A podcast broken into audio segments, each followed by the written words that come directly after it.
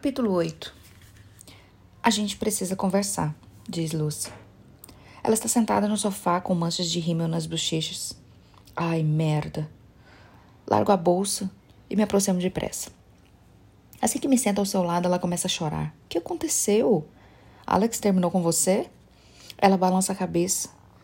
Então fico prestes a surtar, de verdade. Por favor, não diga câncer. Seguro sua mão então percebo. Lucy, você ficou noiva? Ela assente. Desculpe, eu sei, ainda temos mais seis meses de aluguel, mas Alex quer que eu vá morar com ele. Eu a encaro por um instante. Por isso você está chorando? Porque quer se livrar do aluguel? Ela pega um lenço e começa a dar batidinhas nos olhos. Eu me sinto péssima, Lily. Você vai ficar totalmente sozinha. Eu vou me mudar e você não vai ter ninguém. O quê, Lucy? Um, eu vou ficar bem, eu prometo.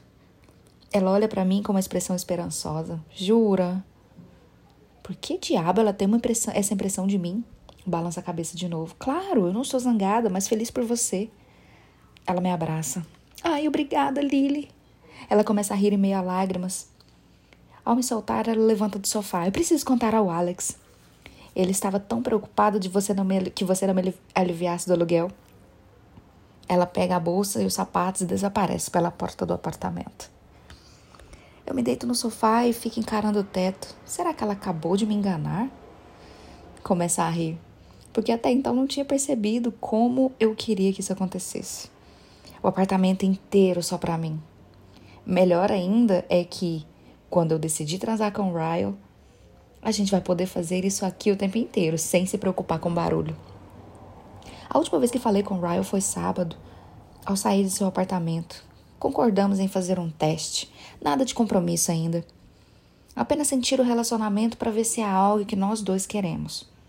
É segunda noite e estou um pouco desapontada por ele não ter me procurado. Dei meu número de telefone antes de nos despedirmos, mas realmente não sei nada sobre o protocolo para mensagens de texto, ainda mais no caso de testes. De qualquer jeito, não vou mandar mensagem primeiro. Em vez disso, decido me ocupar com a minha angústia juvenil e Ellen DeGeneres. Não vou ficar esperando um cara com quem nem transei. Mas não sei por que presumi que ler sobre o primeiro cara com quem transei me faria parar de pensar no cara com quem não estou transando.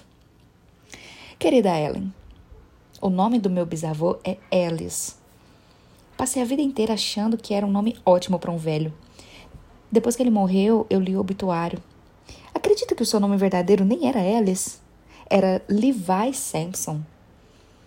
E eu não fazia ideia. Perguntei à minha avó de onde veio esse nome. Ela disse que suas iniciais eram LS. E todo mundo o chamava pelas iniciais. Com o passar dos anos, acabou virando Ellis. Por isso chamava assim. Eu estava olhando para o nome agora mesmo e fiquei pensando nisso, Ellen. Será que esse é mesmo o seu nome de verdade? Você poderia ser igual ao meu avô e usar as iniciais como disfarce. L, N. Estou de olho, Ellen. Por falar em nomes, você acha Atlas um nome estranho? É, não é? Ontem, enquanto assistíamos o seu programa juntos, perguntei qual era a origem do nome dele. Atlas disse que não sabia. Sem pensar, eu disse que ele devia perguntar à mãe, porque ela escolheu esse nome. Ele apenas olhou para mim por um instante e comentou: É tarde demais para isso. Não sei o que ele quis dizer. Não sei se sua mãe faleceu ou se ela o colocou para adoção. Já somos amigos há semanas e ainda não sei nada sobre ele. Nem porque não tem onde morar. Eu poderia perguntar, mas não sei se ele já confia em mim. Parece ter dificuldades em confiar nos outros e acho que não posso culpá-lo. Estou preocupada com ele. Começou a fazer muito frio esta semana e na próxima deve piorar. Se ele não tem eletricidade, não tem aquecedor. Espero que pelo menos tenha cobertores. Imagina como eu ficaria mal se ele morresse congelado? Muito, muito mal, Ellen. Vou procurar uns cobertores essa semana e entregar a ele. Lily. Querida Ellen, vai começar a nevar em breve. Então decidi fazer a colheita hoje mesmo na horta. Eu já tinha tirado os rabanetes, então queria colocar humus e adubo. O que não devia demorar, mas Atlas insistiu em me ajudar. Ele me fez várias perguntas sobre cuidados com a horta e eu gostei de ver que ele parecia interessado em meus interesses. Mostrei como abrir o solo com adubo e humus para que a neve não causasse muitos danos. Minha horta é pequena em comparação à maioria das hortas, talvez 3 metros por 4, mas meu pai só me deixou usar esse pedaço do quintal. Atlas cobriu tudo enquanto eu fiquei sentada na grama de pernas cruzadas, só observando. Eu não estava sendo preguiçosa, mas ele assumiu e quis fazer, então deixei. Dá para notar que é um trabalhador dedicado. Será que ele esquece os problemas enquanto está ocupado e por isso sempre quer me ajudar tanto? Ao terminar, ele veio até mim e se sentou ao meu lado na grama. O que te deu vontade de cultivar? perguntou ele. Olhei para ele, que estava sentado de pernas cruzadas me encarando. Naquele momento, percebi que provavelmente ele é o melhor amigo que eu já tive e não sabemos quase nada um do outro. Tenho amigos no colégio, mas por motivos óbvios eles nunca vieram me, me visitar. Minha mãe vive com medo de que algo aconteça com meu pai e que acabem descobrindo seu temperamento.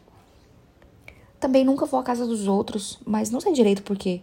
Talvez meu pai não queira que eu durma na casa das minhas amigas, porque eu veria como um bom marido trata a esposa. Talvez ele queira que eu acredite que a maneira como trata minha mãe é normal. Atlas é meu primeiro amigo que já entrou em casa. Ele também é meu primeiro amigo que sabe que eu gosto de jardinar. E agora ele é meu primeiro amigo que me perguntou por que gosto de jardinar. Abaixo a cabeça e puxo uma erva daninha. Começo a picotá-la em pedacinhos enquanto penso na resposta. Quando eu tinha 10 anos, minha mãe fez uma assinatura para mim num site chamado Sementes Anônimas. Respondi. Todo mês eu recebi um pacote de sementes sem identificação pelos correios, com instruções de como plantar e cuidar delas. Eu só descobriria o que estava plantando quando brotava do solo. Todo dia, depois das aulas, eu vinha correndo para o quintal, querendo ver o progresso. Eu ficava ansiosa por aquilo. Cultivar coisas parecia uma recompensa. Senti o olhar de Atlas fixo em mim quando ele perguntou: Uma recompensa pelo quê? Dei de ombros por ter amado minhas plantas da maneira certa. Plantas recompensam a pessoa com base na quantidade de amor que recebem. Se for cruel ou negligenciá-las, elas não te dão nada. Mas se cuidar, de, cuidar delas, se amá-las do jeito certo, vão te recompensar com presentes na forma de verduras, frutas ou flores. Olhei para a erva daninha que eu estava picotando e só sobrou um centímetro. Enrolei-a e dei um peteleco. Eu não queria olhar para Atlas porque dava para perceber que ele ainda estava me encarando. Então só olhei para minha horta coberta de humus. Somos tão parecidos, disse ele. Meus olhos se fixaram nos seus. Eu e você? Ele balançou a cabeça. Não, plantas e humanos. As plantas precisam ser amadas do jeito certo para sobreviver. Os humanos também.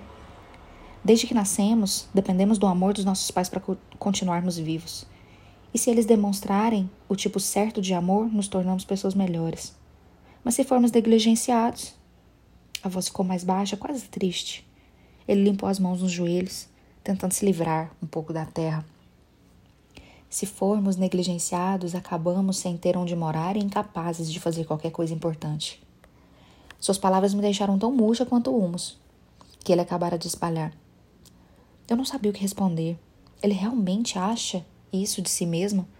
Ele parecia prestes a se levantar, mas antes que fizesse isso, eu disse seu nome e ele se sentou de novo na grama. Apontei para a fileira de árvores alinhadas na cerca à esquerda do quintal. Está vendo aquela árvore ali? No meio da fileira de árvores tinha um carvalho mais alto do que todos os outros. Atlas o observou e depois fixou o olhar no topo da árvore. Ele cresceu sozinho, falei. A maioria das plantas precisa de muito cuidado para sobreviver, mas algumas coisas, como as árvores, são fortes o bastante para sobreviver dependendo somente de si mesmas e de mais ninguém. Não fazia ideia se ele sabia o que eu estava tentando dizer sem que eu dissesse explicitamente. Só queria que ele soubesse que eu o achava forte o suficiente para sobreviver ao que quer que estivesse acontecendo em sua vida. Eu não conhecia bem, mas dava para perceber que ele era resistente bem mais do que eu jamais seria se estivesse no lugar dele. Seus olhos estavam fixos na árvore. Demorou muito para ele piscar. Quando finalmente piscou, balançou a cabeça e olhou para a grama. Pela maneira como sua boca se contorceu, achei que ele ia franzir a testa, mas em vez disso, ele deu um sorrisinho. Ver aquele sorriso fez o meu coração achar que eu tinha acabado de acordar de um sono profundo. Somos parecidos, disse ele, repetindo o que tinha dito antes. Plantas e humanos? perguntei. Ele balançou a cabeça. Não, eu e você. Fiquei boquiaberta, Ellen. Espero que ele não tenha percebido, mas verdade, cheguei a arfar. O que diabo responderia aquilo? Fiquei apenas sentada, quieta e constrangida até ele se levantar. Depois se virou como se fosse como se estivesse prestes a ir para casa. Atlas, espere. Ele olhou para mim, apontei para suas mãos e disse: Por acaso você quer tomar uma ducha rápida antes de ir? O adubo é feito um estrume de vaca. Ele ergueu as mãos, olhou para elas e observou as roupas cobertas de adubo. Estrume de vaca? Sério? Sorri e confirmei com a cabeça. Ele riu um pouco e, antes que eu percebesse, estava no chão ao meu lado, limpando as mãos em mim. Nós dois rimos, quando ele estendeu o braço para o saco ao lado, enfiou a mão ali dentro e espalhou adubo nos meus braços. Ela, eu tenho certeza de que a próxima frase que estou prestes a escrever jamais foi escrita ou dita em voz alta. Enquanto ele limpava a merda de vaca em mim, eu provavelmente nunca fiquei tão excitada. Depois de alguns minutos, nós estávamos deitados no chão, ofegantes e ainda rindo. Ele se levantou por fim e me ajudou a ficar em pé. Sabendo que não podia desperdiçar qualquer minuto sequer, que queria tomar uma ducha, antes dos meus pais chegarem. Quando ele entrou no banho, eu fui lavar as mãos na pia e depois fiquei parada me perguntando o que ele quis dizer quando falou que éramos parecidos. Será que foi um elogio? Pelo menos pareceu.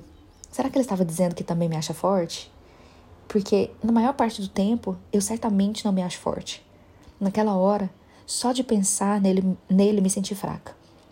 Fiquei pensando no que iria fazer em relação ao que estava começando a sentir perto dele. Também me perguntei por quanto tempo mais eu conseguiria escondê-lo dos meus pais. E eu queria saber por quanto tempo ele ficaria naquela casa. Os invernos do Maine são insuportavelmente frios. E ele não vai sobreviver sem aquecedor ou cobertores. Eu me recompus e fui atrás de todos os cobertores sobrando. Queria entregar a ele quando saísse do banho, mas já eram cinco da tarde e ele saiu apressado. Amanhã eu dou. Lily. Querida Ellen, Harry Connick Jr. é engraçado demais. Não sei se ele já foi alguma vez ao seu programa, mas odeio admitir que deve ter perdido um ou dois episódios desde que você está no ar. Mas, se nunca tiver recebido, devia fazer isso. Na verdade, você já assistiu a Late Night with Conan O'Brien? Tem um cara chamado Andy e ele fica sentado no sofá. Eu queria que Harry ficasse em meu sofá em todos os episódios.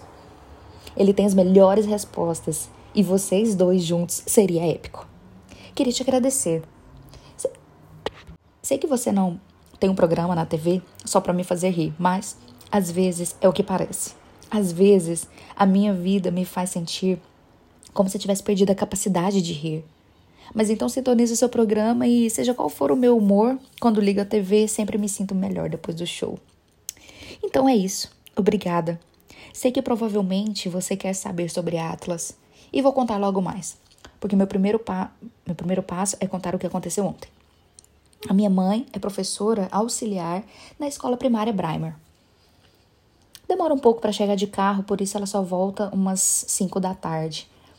Meu pai trabalha a 3 quilômetros de casa, então ele sempre chega logo depois das 5. Temos uma garagem, mas só cabe um carro por causa de todas as coisas do meu pai. Ele guarda o carro na garagem e a minha mãe deixa o dela na frente da casa. Bem, quando minha mãe chegou um pouco mais cedo, Atlas ainda estava aqui em casa e a gente estava quase terminando de ver o seu programa quando escutei o portão da garagem se abrindo.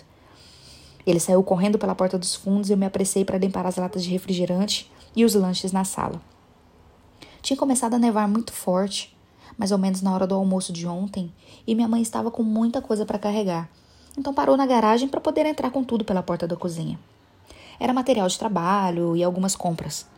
Enquanto eu ajudava a trazer tudo para dentro, meu pai parou na frente de casa, começou a buzinar porque ficou bravo porque minha mãe tinha estacionado na garagem. Acho que ele não queria ter de sair do carro na neve. Só consigo pensar nesse motivo para ele querer que ela tirasse o carro bem naquele instante, em vez de simplesmente esperar que ela descarregasse tudo. Pensando bem, por que o meu pai sempre fica na garagem? Um homem não deveria deixar a mulher que ama na pior vaga. Enfim, minha mãe ficou naquele olhar bem assustado quando ele começou a buzinar e me disse para colocar tudo na mesa enquanto ela tirava o carro. Não sei o que aconteceu quando ela voltou lá para fora. Escutei um estrondo, depois o grito. Então saí na garagem achando que talvez ela tivesse escorregado no gelo. Ellen, eu, nem quero descrever o que aconteceu em seguida. Ainda estou um pouco chocada com tudo. Abri o portão da garagem e não vi minha mãe. Só vi meu pai atrás do carro fazendo alguma coisa. Dei um passo para perto e percebi por que não estava conseguindo ver minha mãe. Ele a tinha empurrado sobre o capô. Estava com as mãos em seu pescoço. Ele a estava estrangulando, Ellen. Só de pensar dá vontade de chorar. Eu, ele estava gritando com ela, encarando-a com muito ódio, dizendo que ela não respeitava seu trabalho árduo. Não sei por que estava zangado, afinal eu só conseguia ouvir o silêncio da minha mãe enquanto se esforçava para respirar.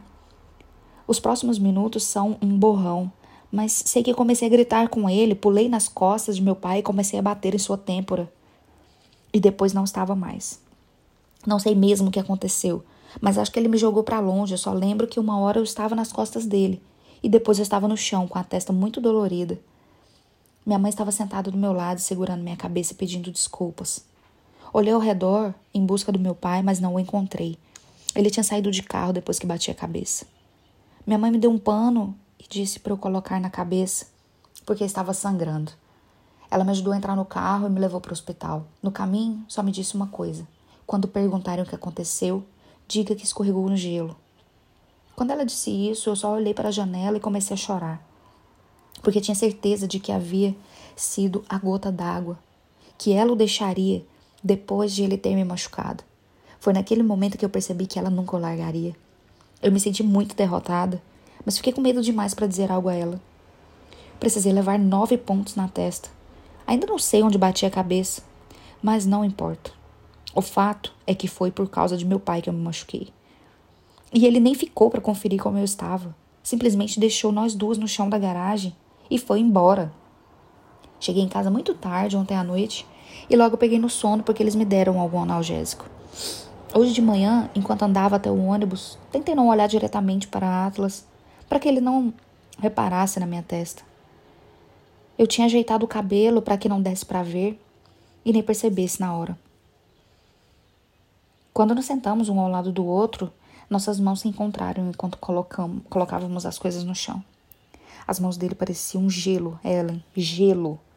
Então percebi que tinha me esquecido de dar os cobertores que havia separado para ele ontem, porque minha mãe chegou antes do esperado. O incidente na garagem meio que dominou os meus pensamentos.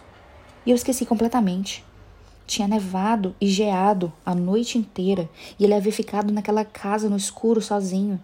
E agora ele estava tão frio que nem sei como estava vivo. Segurei suas mãos e disse: Atlas, você está congelando. E ele não disse nada. Começou a esfregar as mãos nas minhas para aquecê-las.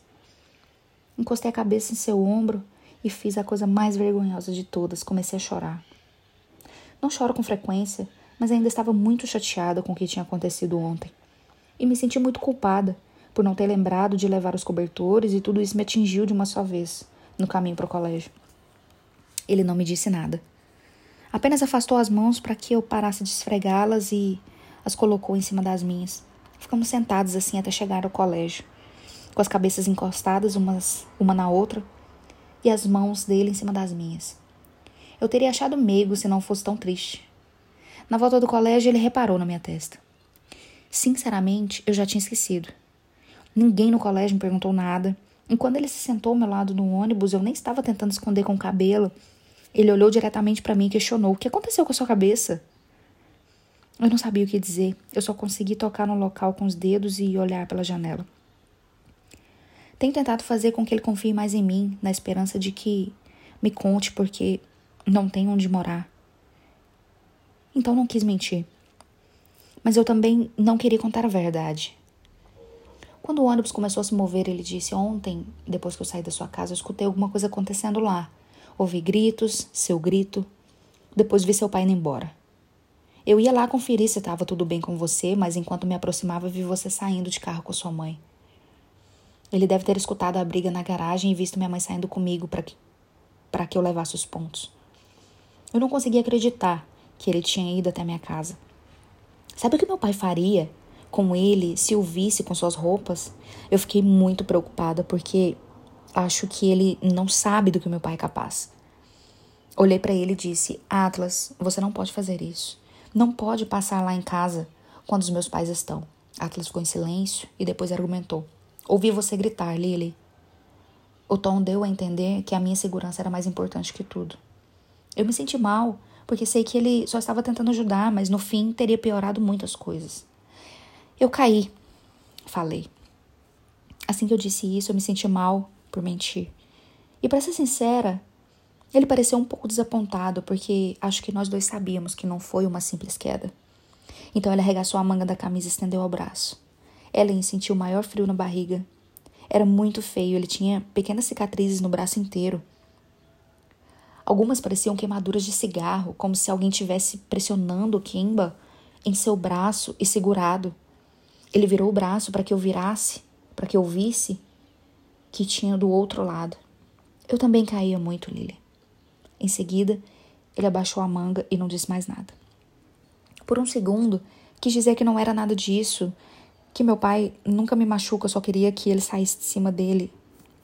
Mas então percebi que se fizesse isso estaria usando as mesmas desculpas que a minha mãe. Fiquei um pouco envergonhada por ele saber o que acontece na minha casa.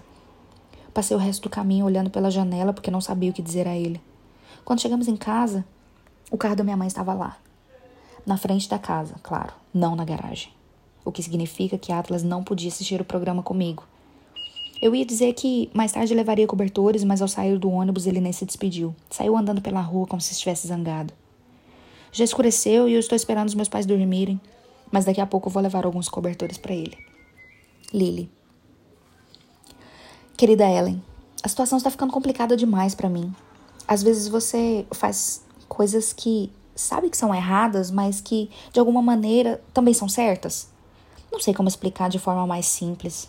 Quer dizer, só tem 15 anos e certamente não deveria deixar garotos dormirem no meu quarto. Mas se a pessoa sabe que alguém precisa de algum lugar para dormir, não é responsabilidade dela como ser humano ajudá-lo? Ontem à noite, depois que meus pais dormiram, saí escondida pela porta dos fundos para entregar os cobertores a Atlas. Levei uma lanterna, porque estava escuro. Ainda estava nevando muito, então cheguei à casa estava congelando. Bati na porta dos fundos e assim que ele abriu, passei por ele para me livrar do frio. Mas eu não saí do frio. De algum modo, a casa estava ainda mais fria. Mantive a lanterna ligada e iluminei a sala e a cozinha. Não tinha nada lá, Ellen.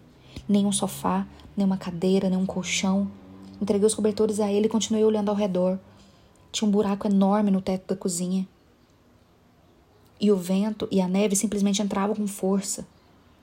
Quando iluminei a sala, vi as coisas dele nos cantos, sua mochila e a mochila que eu dei. Havia mais uma pequena pilha de outras coisas que eu tinha dado, como algumas roupas do meu pai e duas toalhas no chão. Imagino que ele se deitava em uma e se cobria com outra. Pus a mão na boca e fiquei horrorizada. Ele estava morando daquele jeito há semanas. Atlas colocou a mão em minhas costas e tentou me levar até a porta. Você não devia estar aqui, Lily disse ele. Vai acabar se encrencando. Então agarrei sua mão e disse: Você também não devia estar aqui. Comecei a carregá-lo até a porta, mas ele puxou a mão de volta. Pode dormir no chão do meu quarto hoje. Eu tranco a porta. Não pode dormir aqui, Atlas. Está frio demais. Você vai pegar uma pneumonia e morrer. Ele parecia não saber o que fazer. Tenho certeza de que a possibilidade de ser flagrado em meu quarto era tão assustadora quanto pegar pneumonia e morrer. Ele olhou para o seu cafofo na sala, balançou a cabeça uma vez e disse: Tá bom. Então me diga, Ellen, foi um erro deixar ele dormir no meu quarto? Não me parece que foi. Eu sinto que eu fiz a coisa certa. Mas eu certamente estaria muito encrencada se tivéssemos flagrado. Ele dormiu no chão, então não foi nada demais, eu apenas estava oferecendo um lugar quente para ele dormir. Mas aprendi um pouco mais sobre ele ontem à noite. Depois que entrou escondido pela porta dos fundos e foi até o quarto comigo, tranquei a porta e montei uma cama para ele no chão, ao lado da minha. Coloquei o alarme para seis horas e disse que a gente precisava se levantar antes dos meus pais, pois às vezes minha mãe me acorda de manhã. Eu me deitei na cama e fui para a beirada, a fim de olhar para ele enquanto a gente conversa um pouco. Perguntei por quanto tempo ele achava que ia ficar naquela casa, e ele disse que não sabia. Então perguntei como ele foi parar lá. O abajur ainda estava aceso. Estávamos sussurrando, mas ele ficou em silêncio absoluto quando eu disse isso. Ficou um tempo olhando para cima, com as mãos atrás da cabeça, então disse: Eu não conheço meu pai verdadeiro. Ele nunca teve nenhuma relação comigo. Sempre fomos eu e minha mãe, mas ela se casou de novo uns cinco anos atrás com um cara que jamais gostou muito de mim. A gente brigava muito. Quando fiz 18 anos, há alguns meses, brigamos feio e ele me expulsou de casa. Atlas respirou fundo, como se não quisesse me contar mais nada. Depois recomeçou a falar. Então, fiquei na casa de um amigo, mas o pai foi transferido para o Colorado e eles se mudaram. Claro que não podiam me levar junto. Os pais só estavam fazendo a gentileza de me deixar ficar lá, e eu sabia disso. Então falei que tinha conversado com a minha mãe e que eu ia voltar para casa. No dia que eles foram embora, eu não tinha mais para onde ir. Por isso voltei para casa e disse para minha mãe que queria morar lá até me formar. Ela não deixou. Disse que isso incomodaria meu padrasto. Ele virou a cabeça e encarou a parede. Então fiquei perambulando por uns dias até ver aquela casa. Imaginei que poderia ficar lá até aparecer algo melhor ou até me formar. Eu me alistei para ingressar na Marinha a partir de maio. Então estou tentando me virar até lá. Faltam seis meses para maio, Ellen. Seis. Eu estava com lágrimas nos olhos quando ele terminou de contar tudo isso. Perguntei por que simplesmente não pedia ajuda a alguém. Ele disse que tentou, contudo, é mais difícil para um adulto do que para um adolescente. E ele disse que já tem 18. Ele falou que uma pessoa deu telefone de alguns abrigos que poderia ajudá-lo. Existiam três abrigos a um raio de 37 quilômetros da nossa cidade. Mas dois eram para mulheres vítimas de agressão e outro era para mendigos mas só tinha algumas camas disponíveis e era longe demais para ele ir andando até o colégio todo dia. Além disso, a fila para conseguir uma cama é enorme. Ele disse que tentou uma vez, mas se sente mais seguro na casa velha do que no abrigo. Como sou ingênua sobre essas situações, perguntei, mas não existem outras opções? Não pode contar para a orientadora da escola o que sua mãe fez? Ele negou com a cabeça e explicou que é velho demais para acolhimento familiar. Como tem 18 anos, não podem fazer nada se sua mãe não o deixa voltar para casa. Ele disse que ligou para arranjar cupons de alimentos na semana passada, mas não tinha carona nem dinheiro para ir até lá. As coisas para buscar as coisas na hora marcada. Sem falar que ele não tem carro, ele não pode arranjar um emprego. Mas ele disse que tem procurado. Quando sai da minha casa à tarde, ele pede emprego em alguns lugares, mas não tem endereço nem telefone para colocar no cadastro, então fica difícil. Eu juro, Ellen, ele tinha resposta para todas as minhas perguntas. É como se ele tivesse tentado de tudo para sair dessa situação, mas não existe ajuda suficiente para pessoas como ele.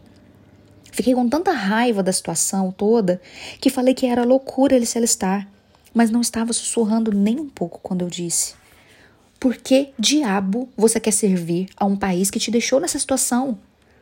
Sabe o que ele respondeu, Ellen?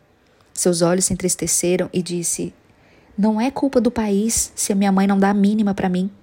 Em seguida, estendeu o braço e apagou o abajur. Boa noite, Lily. Não dormi muito depois disso. Eu estava zangada demais. Nem sei com quem eu estava zangada. Fiquei pensando em nosso país e no mundo inteiro e em como é uma loucura as pessoas não se ajudarem mais. Não sei quando foi que os humanos passaram a cuidar somente deles próprios. Talvez sempre tenha sido assim. Isso me fez pensar em quantas pessoas existem por aí na mesma situação de Atlas. Será que não tem outro aluno em nosso colégio também sem casa? Eu vou para o colégio todo dia e reclamo internamente disso a maior parte do tempo, mas jamais pensei que talvez o colégio seja o único lar de algumas pessoas. É o único lar onde o Atlas sabe que vai ter comida. Nunca mais vou conseguir respeitar os ricos, sabendo que eles preferem gastar dinheiro com coisas materiais em vez de ajudar os outros. Sem ofensas, Ellen. Eu sei que você é rica. Mas acho que eu não estou me referindo a pessoas como você. Eu vi tudo que você faz pelos outros em seu programa. E todas as entidades que você apoia. Mas sei que tem muitos ricos egoístas por aí. Caramba! Existem até pessoas pobres egoístas. E pessoas de classe média egoístas. Meus pais, por exemplo. Não somos ricos, mas certamente não somos pobres demais para não ajudar os outros. No entanto, acho que meu pai nunca fez uma caridade. Lembro que uma vez entramos no mercado e havia um homem tocando um sino para o exército da salvação. Perguntei ao meu pai se a gente podia dar algum dinheiro. E ele disse não, que trabalha muito para ter esse dinheiro e não ia deixar que eu doasse. Disse que não é culpa dele se os outros não querem trabalhar. Enquanto estávamos no mercado, ele passou o tempo inteiro me dizendo que as pessoas se aproveitam do governo e que até o governo, para ajudar essas pessoas com donativos, o problema nunca vai ter solução. Ellen, eu acreditei nele. Isso foi há três anos. E passei todo esse tempo achando que mendigos não têm onde morar porque são preguiçosos, viciados ou simplesmente porque não querem trabalhar. Sendo que agora sei que não é verdade. Claro que o que ele disse era parcialmente verdade mas estava falando da pior das hipóteses. Nem todo mundo é mendigo por escolha. Os mendigos estão na rua porque não tem ajuda suficiente para todos. E pessoas como meu pai são o problema. Em vez de ajudar, usam os piores casos como uma desculpa para o próprio egoísmo, para a própria ganância. Eu nunca vou ser assim, juro. Quando eu crescer, eu vou fazer o que eu puder para ajudar os outros. Vou ser como você, Ellen mas provavelmente não tão rica. Lily.